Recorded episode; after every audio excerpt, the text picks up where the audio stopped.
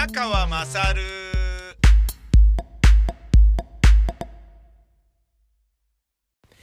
今日はですね、えー、オートバイにほとんど乗らずに、ほとんどっていうかまるで乗らずに、家でナレーションの、えー、静音作業、うん、してましたね。静音って音を整えるっていう、まあ、そういう言い方で合ってるのかどうかわかんないんですけど、えっ、ー、と、BGM の劇版を弾いてナレーションを乗っける場合は、ナレーションのレベルをですね、揃えないと、えー、BG のレベルをいちいち変えなきゃいけなくなりますのでね。えー、僕は18の時に見た塚公平事務所の蒲田行進曲、銀ちゃんのこととかだと、えー、まあ、あの、小声でボソって言った方がいいセリフを、根岸敏恵さん演じる、えー、小夏がね、えー、言う時に、あの、そのセリフの時でカクーンつって、えー、レベルを下げて、で、その一言が終わったらまたガーンって上げるみたいなことをやってましたけど、あのー、まあ、悪くないんですけど、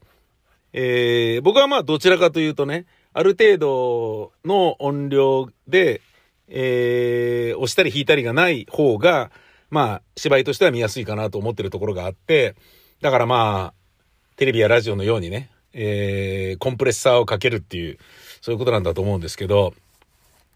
まあ、コンプレッサーっていうのは、要は音のダイナミックレンジを狭めちゃうんですよね。小さい音を大きくして大きい音を小さくする。だから大小の相対的なあの音量の差はあるにせよ、えー、小さい音と大きい音の差が激しいと。えー、例えば、うんと、そのダイナミックレンジで言うと、えー、テレビよりは DVD の方が広くて、で、それよりは映画館で見るものの方が、えー、広くて、で、もっと言うならライブが一番広いよねっていうことですよね。なんだけど、あのー、テレビの場合は、突然小さい音だったものが急にでかい音がドーンって入ったらやっぱびっくりしちゃうから、から戦争映画でも、あの、映画館で見るよりも、画面の差以外に、音もコンプかかってますんで、あの、全然面白くないと思いますよ。あの、テレビとかで見るとね、映画館で見た方が絶対いいとは思うんですけど、やっぱ、あの、随分違ってるはずなんですよね。うん。だまあ、要は、お年寄りとかがね、見てて、急にでかい音でね、心臓発作になって死んだりしないようにとか、そういうことですよね。洗いもしながら、ジャーって水の音を流しながらでも、えー、ある程度小さい声も聞こえて、大きい音はうるさく聞こえないっていうのが、まあ、テレビで、ラジオもそうだけど、コンプレッサーかけますよね。で、まあ僕がちなみにラジオをやるときは自分で自分の喋りにコンプかけてるところがあって、これもそうですけどね、基本的に、あの、この辺のラインをずっと音を出し続けるっていう、あの、俺はコンプかけなくてもいいでしょっていう喋り方を常々してるんですよね。小声にあんまりならないっていうね。ええー、あのー、な、コンプかけさせたくないみたいなね、なんかね、そういうのもあったりするんですけどね。で、それをね、やってたんですよね。えっ、ー、と、4月の下旬に23、27、25にアトリエ公演がありまして、大塚大津ワイナリー、北園真昼、口パクライブどけよっていうね、えー、40過ぎて、あの、アイドルになりたい、あの、女性がですね、あの、なりたいですって言ってんだけど、でも歌は下手だし、セリフ覚えられないし、だけどね、なりたいっていう気持ちだけはすごい強いっていうね。で、いろんな人にね、あの、なんかね、こう、騙されたり、騙されかかったり、騙されたりとか、えー、はたまた騙されたりとかね、そういうようなものの中で、いろいろうじゃうじゃする中で、でもあの、なんだろうな、えー、一生懸命生きているっていう、なんかね、そのけなげさを、えー、悲痛な感じにならないように、コミカルになるようにしてるんだけど、でも悲痛みたいな、そういうあの、生き様を描いたね、あの、物語なんですけどね。うん、まあもう今までの中ではね、また自分が書いた芝居の、ちょっとまた違う路線をね、ここでまた出すぞっていうね。あの、まあ、アトリエ公演をやり始めたのはそういうところなんですよね。もうあの、お客様こういうのやったら喜んでいただけるっていうのは分かっているけれど、でもだからもうそれはもう、あの、散々やったんで、それ以外のことやりたいんです、みたいな、だから、なんだろうな、表現欲の部分なんですよね。もう、あの、お仕事じゃないので、演劇の場合は。あの、正直申しましてね。仕事っていう感じにしてしまうならば、ね、それこそね、出演する人がね、元モーニング娘。の誰々さんとかね、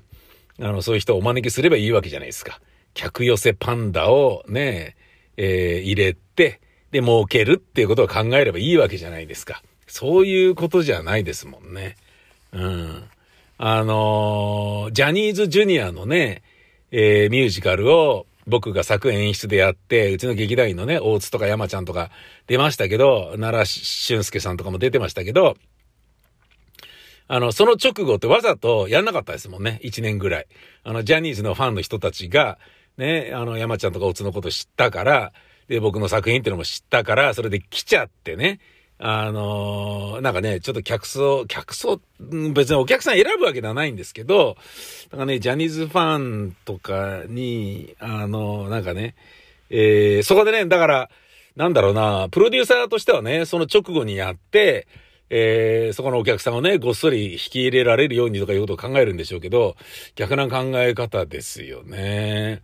うん。なんかね、まあちょっとそういう天の弱っていうのじゃないんだけど、自分の中でいろいろけじめとかね、あの線引きをしているところがいろいろあって。で、なので、あの、アトリエ公演はちょっと新しい、またね、変なことができる、えー、ので、ちょっとそれ嬉しいんですけどね。で、その、まあ今回はコロナということもあって、セリフをほとんど言わない。ね。役者は、えー、ずっと舞台上出てるんだけど、心の声が多くて、えー、その心の声はナレーションで出すと。で、だから、そのナレーションの数が半端じゃなく多いんですよね。で、それをね、もう今日丸一日ずっと切り張りしてて、で、また大津噛んでるよ、こいつ。なんだよ、こいつ、みたいな ことになったりして、で、自分も声で出演してますので、えーとね、なんだっけな、微妙な笑顔、微妙な笑顔ライブのプロデューサーの、ポルチェフ柏崎っていう役を僕がやってるんですけどね。で、その俺はね、自分で撮ってんだけど、その俺も噛んでたりすると、その噛んでる俺に、てめえ噛んでんじゃねえよみたいな。また次の2テイク目じゃねえかよった何噛んでんだよお前みたいな、イラッとするっていうね、えー、感じのことがあったりするんですけど、まあそういうのやって。で、レベルのね、違いとか、あと、まあね、えっ、ー、と、声色をね、この人はこういう風なね、感じにしようとか、そんなのをやってたんですけどね。それをね、もうあの、使えるテイクだけを抽出して、えー、コンプかけて、音均一に並べて、っていうのやるだけでもうね、丸一日かかってももうヘトヘトになっちゃって、やっぱこれ大変だなと思って。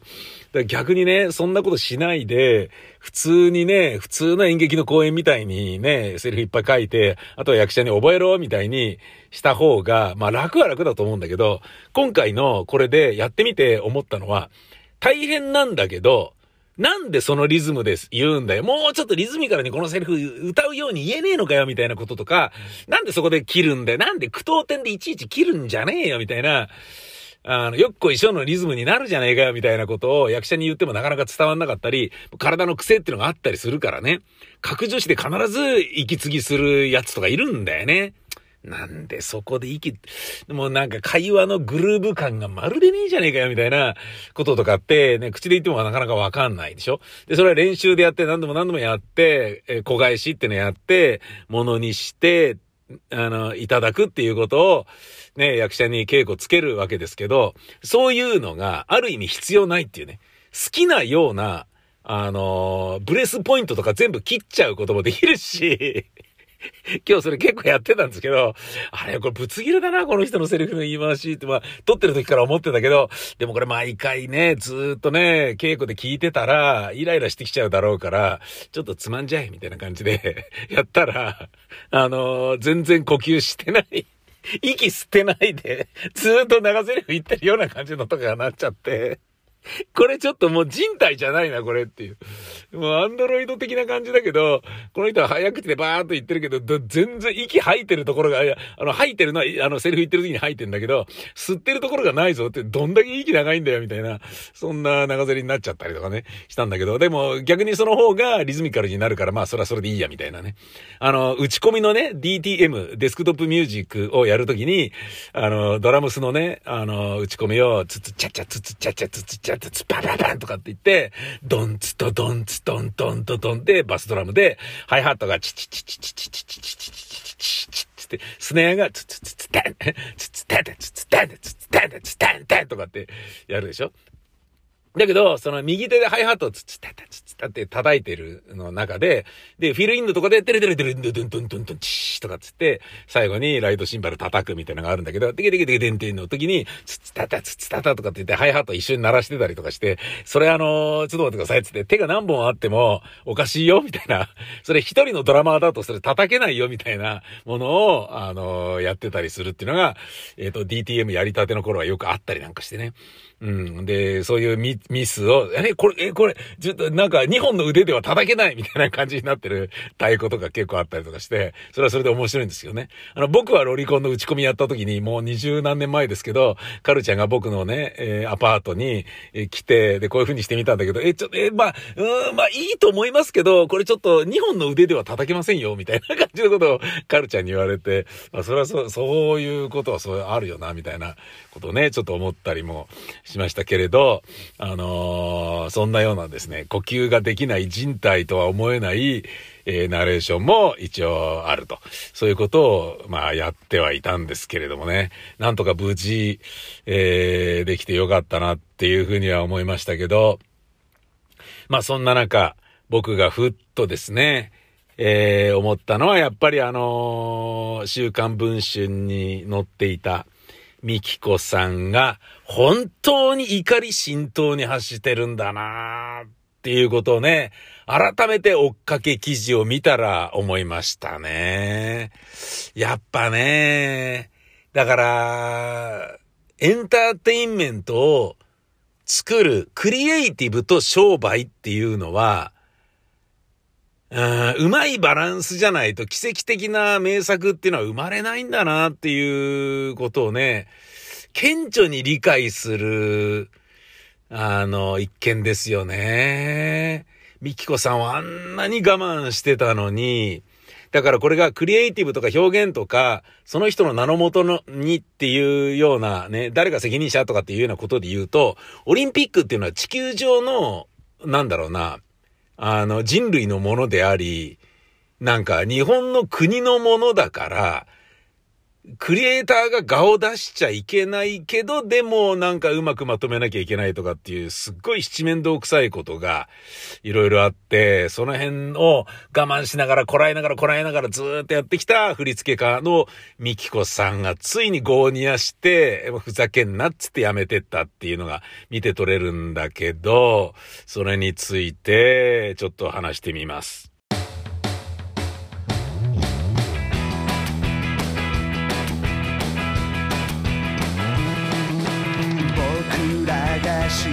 仔细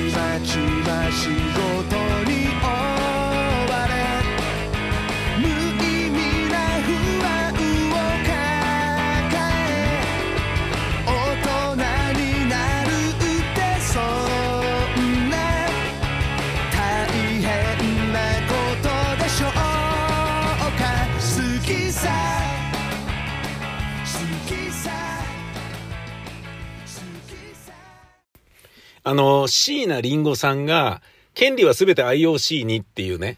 えー、著作権に関してね、そこで表現したものの全ての著作権は IOC に帰属するっていうのを、いや、ちょっといくらなんでもそれふざけんなよっつって、なんとか是正するように頑張ってよみたいに言ったらしいんですよね。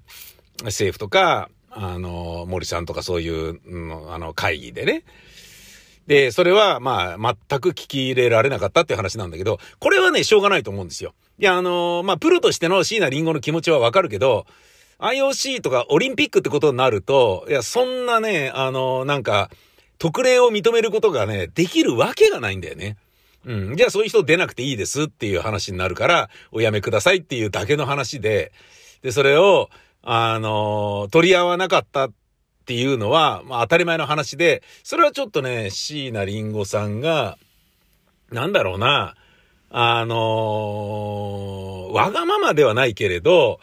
うーん、なんだろうな、えー、自分のスタンスをね、椎名林檎として、えー、参加しようとしたっていう、あの歪みがそういう風に出てるんだと思うんですよね。それはもう無理でしょ、だって。だってオリンピックそのものがね、もう電通がやってるものだし、オリンピックのね、なんかその実況っぽいようなことをやっちゃいけないとか、まあもう利権はね、全部電通が取りまとめてることなので、で、それをね、あの、ようやくね、テレビ放映権だなんだとかっていうのも、お金に関しても束ねて、まとめて、寝ごることができて、オーストライズができて、ここまで来てるのに、今更ね、いや、ちょっと開会式のね、ちょっとあの、アーティストがやっぱ権利は自分が欲しいですみたいに言ってるんで、じゃないと曲作んないって言ってるんで、ちょっと特例でお願いしますかって言うわけがないんだよね。電通が。そんな奴はおろせみたいな話で、でも、おろしたらおろしたで椎名林檎が腐ってるみたいなことになっちゃうと、あのー、また問題だから、なんとか穏便にやり過ごそうとして、ごまかしながらね、あの、いや、が、あの、ちょっといろいろやってるんですけど、なんかうまくいかずに、みたいな感じで、なんだかんだご利用しよう、しようとしているんだと思うのね。うん。だからそれはね、あのー、俺もですね、えー、つまらない大人になりましたので、飼い慣れされた豚になりましたので、あの、放送業界とかではね。なので、あの、それは理解できて、死んだりんごさんは、ちょっと、そこまでは無理じゃないですかっていう気持ちが自分の中にあるんですよね。だけど、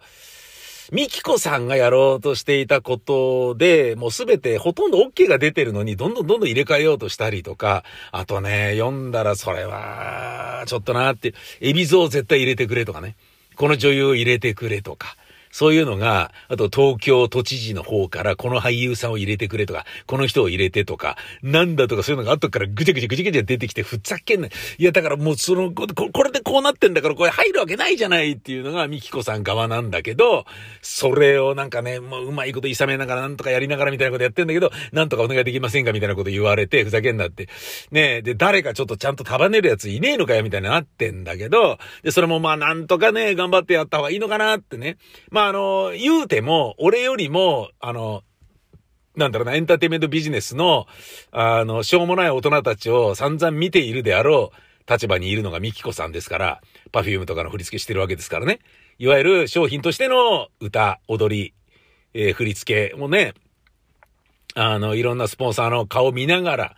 えー、ディレクターの顔見ながら、アーティストやアーティストのマネージャーや事務所の顔色を伺いながらやってるわけじゃないですか。で、そういうことで言うとね、渡辺直美の魅力を炸裂させるっていう、あのー、なんだろうな、みこしを担ぐ側にいるのが振付師だから、自分がダンサーっていうわけではないから、まあダンサーでもあるだろうけれど、あの、人を立てるっていうことに関してはプロフェッショナルだから、渡辺直美にすげえかっこいいね、ぜひそれやりたいと思ってましたって言わせる話だと思うんだけど、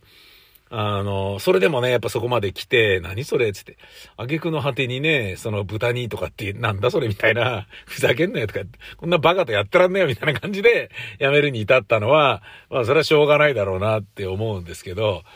これでね、あの、僕もね、いろいろね、思い出してしまったんですよね。自分はね、もう50過ぎたから、あのー、やりたくないけど、この仕事やっといた方がいいかなっていうような仕事の一切をお断りできるあのー、立場になりましたから、全然やらないですけどね。来たものバンバン断ってますけど 断りまくってますけどね。で、それによって、あの、あいつ全然見ないねとか、あいつほんと最近何もやってないねとかって言って言われてね、あいつ消えたねとかって言われるのは全然構わないんですよ。ええー、あの、自分の中でのストレスで言うと、やりたくない仕事をやってる時の方が辛かったですからね。ええー、全然あのーやりたくないことやって、なんか現役感をみなぎらせるなんていうことは僕には全く必要ないので、あれなんですけど、ただやっぱ若い頃はやっぱやってたんですよね。子供が生まれたばっかとかね。家買ったばっかでローンがなとかそういうの考えてた時とかね。で、いつまで続くかわかんないし、これもうね、あの仕事も終わっちゃったんだからこれやっとくか、みたいな感じでね、もう嫌で嫌でしょうがない仕事とか受けてましたけど、そんな中にね、あのー、やっぱタレントさんの都合を優先しなければいけないドラマの脚本とかもあって、で、最初はね、この日にできるんで、こうで OK ですっつって OK が出て、いや、面白いっすねっつって、さすがですねってなってんだけど、あのー、最初はね、だから、ちゃんとね、本気出そうみたいな感じでやってんだけど、で、それが、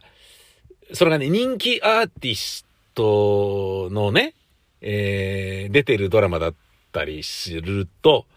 で、人気タレントが出ているドラマだったりすると、その人がその収録にどうしても来られなくなっちゃったので、で、この日はこのね、学校のシーンで、教室のところを撮るのはこの日しかないんですけど、ここにどうしても誰々が来られなくなってしまったので、このシーンにこれ、誰々が出てんのを全部ちょっとなしにしてもらえますかって言われて、ええー、だってここ、この教室にいるのに、この教室でこの主役がいなかったら、え、これ、え、学園ものなのに どうすんの？みたいな。じゃ、どこに出てくるの？みたいな。いや、ちょっとそれ無理でしょ？みたいな。な、意味わかんないでしょ？っていう。だけど、その日に撮らないと、もう放送には間に合わないし、連ドラだから。でも、あの、君たち何言ってるかわかる？みたいな感じのことを AD 君とかに声高に言っちゃったものね。それでも、いや、もうほんとすいません。本当に申し訳ないし、みたいな感じになって、いやー、わけわかんねえな。あとはね、これまたね、えっ、ー、と、ドラマで、えー、あ、ドラマ僕あのー、自分の名前で書いてるドラマはほとんどないです。えー、で、どういうペンネーム使ってたのかもここでは言わないですけど、あとまあ、今だから言いますけど、先輩の放送作家のゴーストライターで書いてたこともありますし、で、わけわかんないのはですね、先輩のゴーストライターとしての作家で、V シネマとかね、あのー、なんとかサスペンス劇場とかの台本を僕が書いてる時に、僕の名前でやらなきゃいけない仕事、僕の名前で出す、えー、雑誌の記事とかを、うちのバイト君に書いてもらってるってことがありましたからね。自分が人のゴーストやって、自分の仕事を、えー、ゴーストに頼むっていうような時期もあったりなんかして、何、何なんだこのゴースト合戦はみたい。ゴーストの入れ子構造は何かしらみたいな感じになってたけど、それでね、えー、やってた時に、あのー、ちょっと、え前衛的な、あのー、なんだろうな、リズムで納得できない時系列が自然主義的な時の流れで進んでいかない多層構造のもので、えー、ちょっと、時間をレイヤーに分けて、複数レイヤーでやりましょうよっていう話になって、わかりました。つってね、そういうのも演劇やってる人間は大得意なんで、あのね、1のレイヤー、2のレイヤー、3のレイヤーで、それを時間にするのか場所にするのかとか、あと時代にするのかとか、あとそれね、繰り返しの SF っぽいような時の流れで切るのか、いやもうそうじゃなくて、幻想的に全部を一緒にしちゃおうぜとかっていうね。えー、複数の場所を、で起こってる時間を、えー、今起こってるものを全部そこに載せちゃうとかね。そんなような、まあ演劇ね、っていうのはこうそういうのをいろいろ考えて、あの、挑戦することができる、あの、芸術なので、総合芸術なので、でそういうのを逆に挑戦しないとね、あの、嘘だろみたいな感じなんですけど、今はね、割と静かな演劇ブーム以来、あの、普通のね、えー、なんかね、小津安二郎みたいなものであったりとかね、なんとなくのエンタメ演劇みたいなものが主流になってきているけれど、あのー、そういうのを書いて、えー、よし、うまくできたってなったんですよね。だけど、女優がね、で、その女優さんも、そういうあのー、ちょっとね、変わった作品に出ることが多い人なんですけど、あの、台本が全くわからん、あの、全くっていうか、ちょっとわからないので、あの、ちょっと変えていただけませんかみたいな感じになって、わかりやすくしてくださいみたいな話になっちゃって、えーつって、え、だから、その、えー、自然主義的な時の流れで進んでいかないものにしようっていう、おっしゃったじゃないですか、あなたってディレクターに言うんだけど、本当に申し訳ない、宮川さん、つって、えーつって、もう、じゃあ、もう、あの、ギャラいらないからそっちで直してくださいみたいな感じで。そんで俺辞めるみたいな感じで、なんかね、いなくなるみたいなこととかがね、あったりとかね、そういうのがあったんですよね。もうね、俺みたいな小物でさえそんな感じですから、東京オリンピックの開会式の総合演出ともなれば、ミキコさんはそれは、それはしんどかっただろうと思いますよ。そして、電通とか代理店が絡んだ場合は、クリエイターの気持ちなんかヘッドも思ってないですからね。あの、要はお金のことしか考えてないし、スポンサーのことしか考えてないから、あの、クリエイティブの人間の気持ちなんか何にもわかんないですよね。これはね、もうどの現場行っても、なかなかね、あ、伝わらないんだなっていうね、ことはね、代理店の人たちの様子見てても思うんですよね。例えばね、えー、どこどこに、あのー、プレゼンに行くと。えー、ゼネラルスポンサーね、まあトヨタとかキリンビールとかに、まあ、あの CM をね、コンペになったので、我がチームは、あの、このクリエイティブのメンバーで、えー、戦いに行くことになりました、つって、えー、ちょっと宮川さんも考えてもらえませんかみたいな感じになって、えー、まあ、ハリソン・フォードとかね、伊藤四郎さんの、えー、ラガーの CM の絵コンテとかをいくつか出すみたいなことをやったとするじゃないですか。で、その時に、だキャッチコピーも、あの、一緒に考えていただくことできますかとかって言って、いや、もうめんどくさいから嫌だよとかって言うんだけど、そうすると、営業の人は、自社のコピーライターに、えー、発注するんだけど、何しろ、絶対自分の会社で撮りたいわけじゃないですか。コンペだからね。例えばマッキャンとか電通とか、朝通とかと戦うわけですよね。プレゼンをして、うちはこういう CM 考えました、こういうプラン考えました、つって。で、どれがいいでしょうか？って、じゃあ、あの、御社の、え、どこどこの、なん、なんとかチームにお願いすることにしましょうとかっていうのを、スポンサー側が選ぶわけですよね。その戦いをコンペっつうんだけど、そのコンペに、えー、行くにあたり、あのー、絶対勝ちたいから、営業さんは、営業さんっていうのはそのスポンサー担当の営業さんね。コピーライターにどういう言い方をするかっていうと、明日までにコピー100個考えてっていう言い方をするんですよ。コピー100個考えろとかいうことを、コピーライターとかに言っちゃうんだよね。明日までにコピー100個考えとけ、みんな。わかったなみたいな感じで。え えー、この人バカなんじゃないのっていう。いや、あの、100個考えたら確かに、100個あるうちのどれか1個は通るかもしれないっていう、その考え方はわかりますよ。だけど、で、いや、もっとこういうのがいいんだよねっていうのを現場でね、プレゼンの時に言われたら、だったらこういうのあります、だったらこういうのありますっていうのが出せる、その懐刀をいっぱい持ちたいっていうのはわかるんだけど、クリエイターの気持ちになってみてほしいのは、100個考えろって言われたら、100考えることが優先になって、絶対に通りそうな力のこもった一発を絶対に出さなくなりますよね。出せなくなりますよね。なぜなら数考えることが優先されてるから、全部60点のものを100個考えることになっちゃうんですよね。だけど、もう2、3個でいいからこれっていうのをバシッっていう、もう、あのー、これで落ちたら、もう、あの、全然この会社辞めてもいいぐらい自信作を一発でいいから出してくれ、つって。あとは一応数合わせで2、3個、あの、欲しいけどね、みたいな感じの発注の方がやりがいがあるんだけど、だってさ、バラエティ番組でね、で、コント100本かけとか言われたら、え、何それバカなんじゃないのお前たちって、テレビのディレクターのことをやっぱ思いますよね。で、実際にコント、まあ、かけたら、か、かけた分だけでいいので、お願いします、とかって、まあ、そうですね、さい、まあ、2、3本書いといてもらえれば、みたいな感じで、という言い方をされたら、えー、4本ぐらいを書いて出すみたいなことするけど、そこでもね、本当に2、3本書いて、ギリギリに時間出して、一発で、あ、いいね、つって、で、つまり採用率が高いのが放送作家の腕だったりもするし、クリエイターってのはそういうものだと思うのね。打ち合わせの段階でどういうのが通りそうかとか、どういうのが刺さるかとかっていうのを理解してればそういうことができると思うんだけど、そういうようなのがね、ない世界ですからね。それはミキコさんは嫌だろうなっていうふうに思いますよ。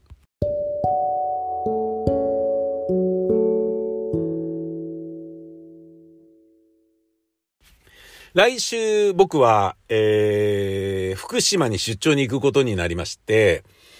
えー、この間のね、地震があって結構大変だったので、どうなのかなとは思ったのですが、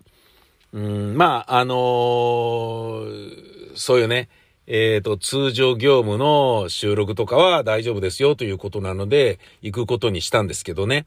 あの、TBS ラジオの宮川勝のパカパカ更新曲っていう番組をやっていた時の作家の千葉くんが福島の人でね、で、パカパカ更新曲の作家の時もね、福島から来てくれてたりっていうような時期もあったんですよね。で、もともと会津の人で、で、郡山に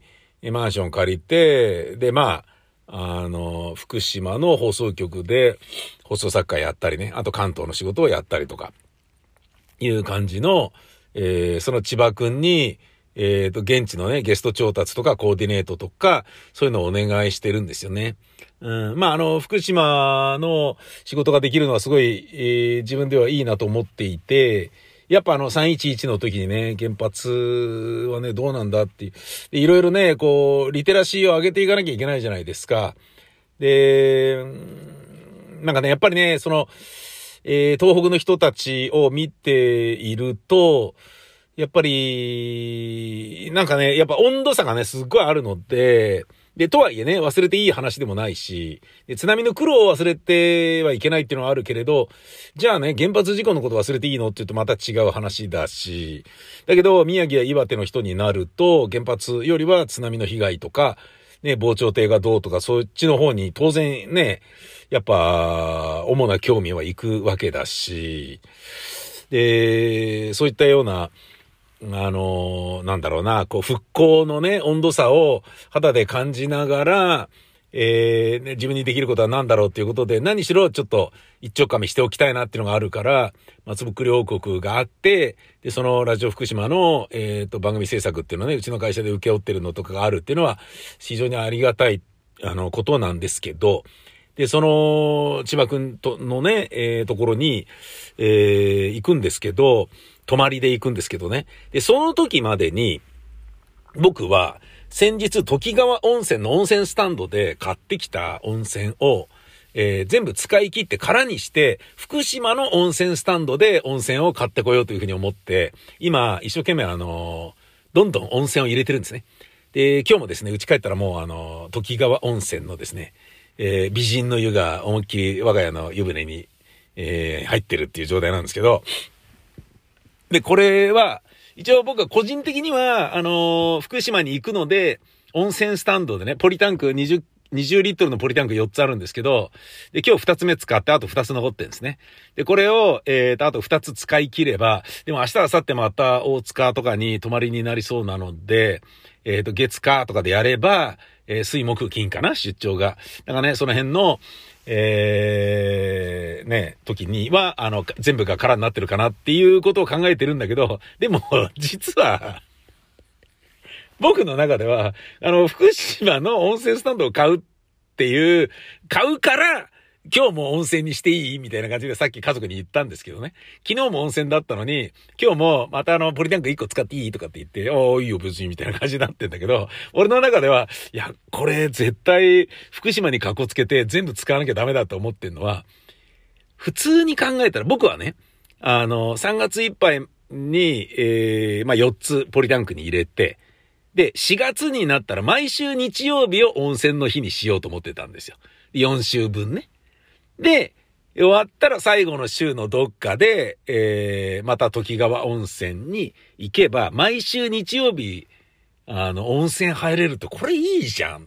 ステイホームなのに、ね。あの、GoTo トラベルとかしなくても温泉に家で入れるってこれすごくよくねしかも毎週入れるってすごくよくねと思って、俺天才かもしんないと思ってたんですよね。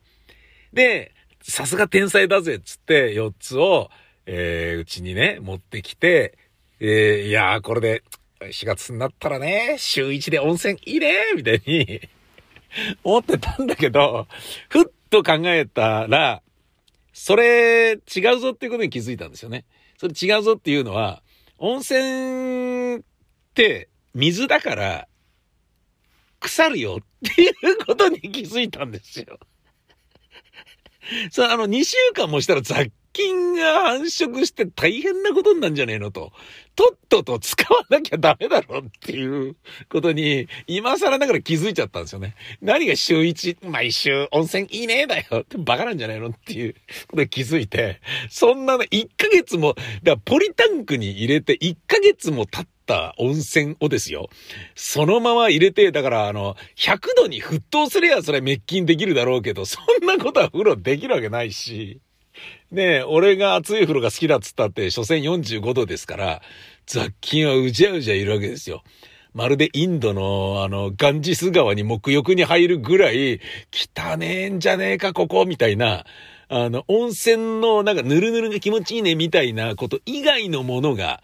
雑菌がね、お尻の穴とかおちんちんとかいろんな傷口とかに入って、もうどんな病気になるかわからないようなことになっちゃうだろうっていうことに、僕あのー、ようやく最近気づいてですね、で、それ気づいたことをちょっと家族に言うとあまりにも恥ずかしいので、父ちゃんバカなんじゃねえのっていう感じがするから、一応あの、来週福島行くから、福島で買ってくるから それまでちょっと全部連続で使うから、みたいな感じで。あの、腐るってこと今更だから気づいたから、あの、ちょっと毎週ってのはやめます、みたいな。なんだそれみたいな、バカじゃねえのこいつみたいな風にはならないように、ちょっとね、えー、別に、まあね、まあいずれそのことは言うことにはなるんでしょうけどね。一応今回は、えー、福島の、えー、温泉を買いに行くから、連続で時川温泉をこれから楽しむよっていうことにしてるっていうね。えー、そういう感じですね。いやー、ちょっと頭悪かったですよね。考えてみたら当たり前のことですよね。下手したらだから虫とかボウフラとか湧いて、ねよくわかんない生き物がいる池みたいなところに 入る、これ温泉かみたいな感じになるっていう、そういうことになりかけてたから危ないよな。今でさえね、もうあのー、8日、1週間は過ぎてると思うんですよね。で そろそろちょっとやばいと思うので、えー、今から入っていきます。じゃあまたです。さいなら。